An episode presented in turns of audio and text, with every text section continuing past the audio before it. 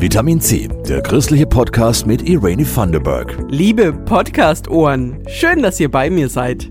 Ich mache euch heute die Schrankberatung. Also, falls ihr da schon mal ein paar T-Shirts aussortiert und so langsam die Pullis nachlegt.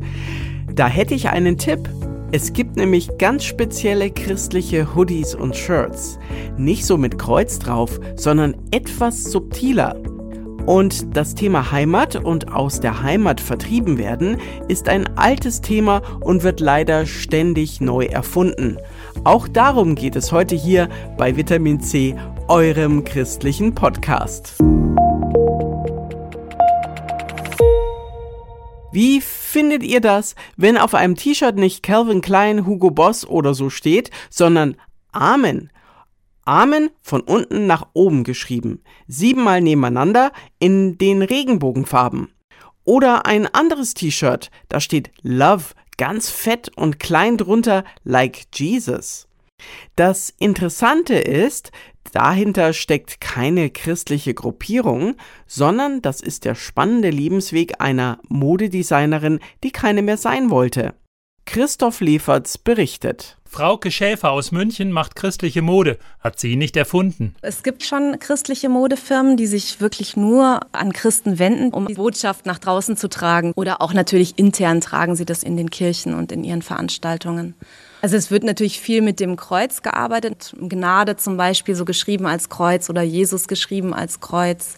Bei mir war das so, als ich frisch dabei war, mein Herz Jesus gegeben habe, hatte ich auch den Wunsch, dass ich irgendwas hab für mich als Symbol und habe erstmal nichts gefunden, wo ich sage, ähm, das würde mir irgendwie auch entsprechen oder damit würde ich gerne rumlaufen. Frauke Schäfer hat ja Modedesign gelernt, könnte sich ihre Mode selbst machen. Das einzige Problem aus ihrer erfolgreichen Arbeit für S. Oliver, René Lézard, Marco Polo und Vivian Westwood hat sie sich vor sechs Jahren verabschiedet und alle Unterlagen vernichtet. Und? Ich war jemand, der es immer nicht mochte, mit Botschaften rumzulaufen. Und auch als ich gläubig geworden bin, habe ich auch das nicht gesehen, dass ich das möchte.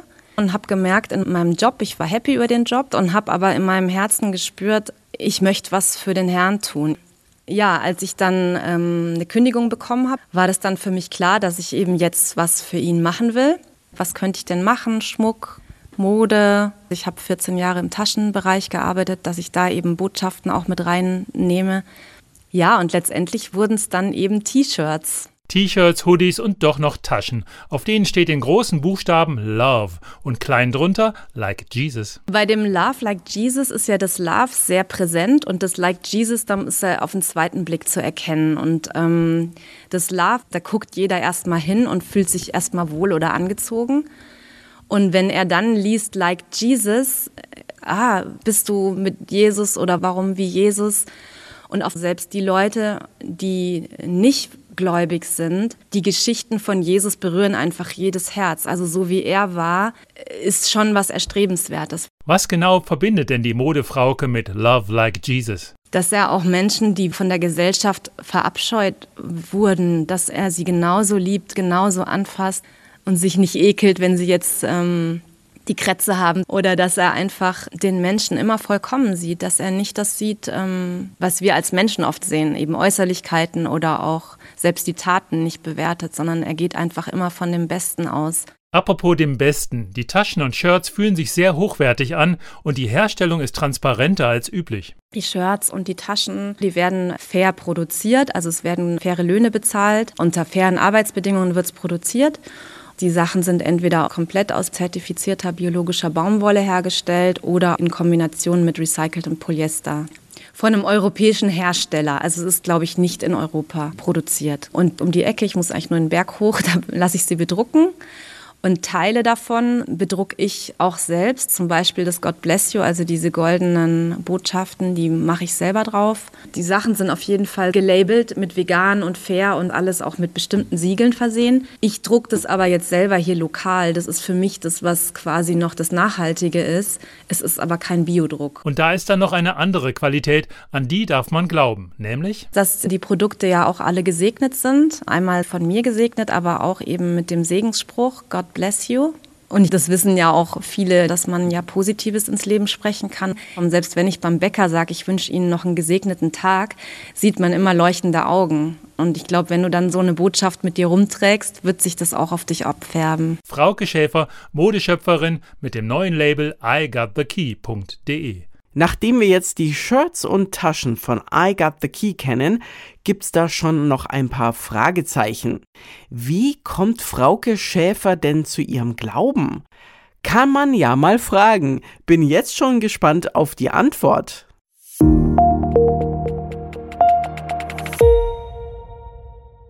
Nicht jede oder jeder mit Kreuz um den Hals ist gleich ein Superchrist, aber für viele steckt da eine persönliche Geschichte dahinter. Wir haben die christliche Modeschöpferin Frauke Schäfer gefragt, wie sie denn überhaupt zu ihrem Glauben gefunden hat. Das erzählen die meisten Menschen nicht einfach mal so. Eine spannende und ehrliche Geschichte, findet Christoph Leferz. Mein Leben war immer deswegen so bunt, weil ich immer in mir eine Sehnsucht gespürt habe. Ich bin nicht meinem Verstand gefolgt, noch nie, sondern ich habe einfach immer aus dem Herzen raus entschieden und Sachen gemacht, die andere Leute, wo sie den Kopf über, äh, Hände über den Kopf zusammengeschlagen haben. Ja, wie kann man jetzt kündigen, ohne Arbeitslosengeld zu bekommen oder so Sachen. Und ich habe den Eindruck, dass ich jetzt das gefunden habe, nachdem ich die ganze Zeit Sehnsucht hatte. Frauke Schäfer aus München hat sich sehr viel auf dem spirituellen Markt umgesehen, vieles ausprobiert, allein oder in Gruppen.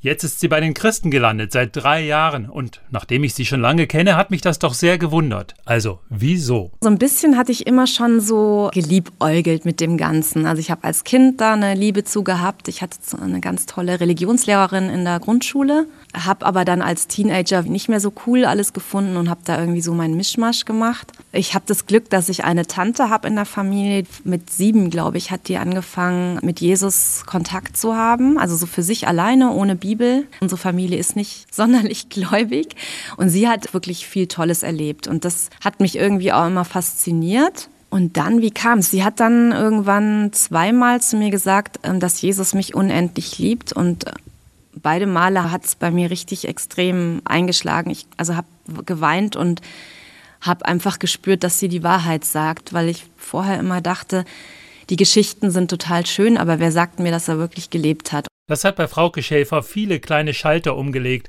so einen nach dem anderen. Wir wissen ja, sie entscheidet alles so, wie sie es gerne mag und in ihrem eigenen Tempo. Und als meine Tante dann also auch mehr mit der Bibel und sich da mehr mit befasst hat, hat sie mich dann auch mit angesteckt.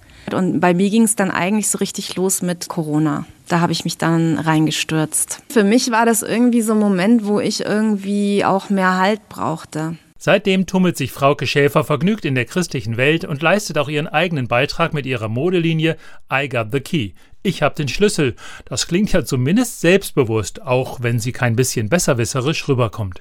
Das war auch der Punkt, das habe ich auch erst gedacht. Ist das zu cool? Aber ähm, ich gleiche das ja immer ab auch. Ähm, ich bin selber noch nicht so lange gläubig und deswegen äh, habe ich natürlich auch immer noch viele neue Erkenntnisse. Und ich habe davon gelesen, dass Jesus uns den Schlüssel wiedergibt, den der Teufel Adam und Eva abgenommen hat. Und das hat mich echt euphorisch gemacht. Und ich war da schon auf dem Weg so ein bisschen mit der Kollektion und war erst am Überlegen, sowas wie God Made oder Rendezvous mit Jesus oder sowas. Und ich habe aber gemerkt, das sind alles Sachen, die relativ auf der Hand liegen. Ich möchte einfach, dass es zu mir kommt. Und dann, ich war da gerade in der Küche am Tisch. Auf einmal schoss mir eben das I got the key in den Kopf. Also ich war sofort sicher auch wenn es genau bei mir auch diesen Aspekt hatte, so, ja, ich bin irgendwie der Coolere, aber wenn ich mit Leuten rede, die auch keine Christen sind, dass das alle ähm, als cool empfinden. Und ähm, viele haben ja dann auch einfach ihren ganz persönlichen Schlüssel, den sie da drin sehen. Wer sich mehr für Frauke Schäfer und ihre Mode interessiert, igotthekey.de.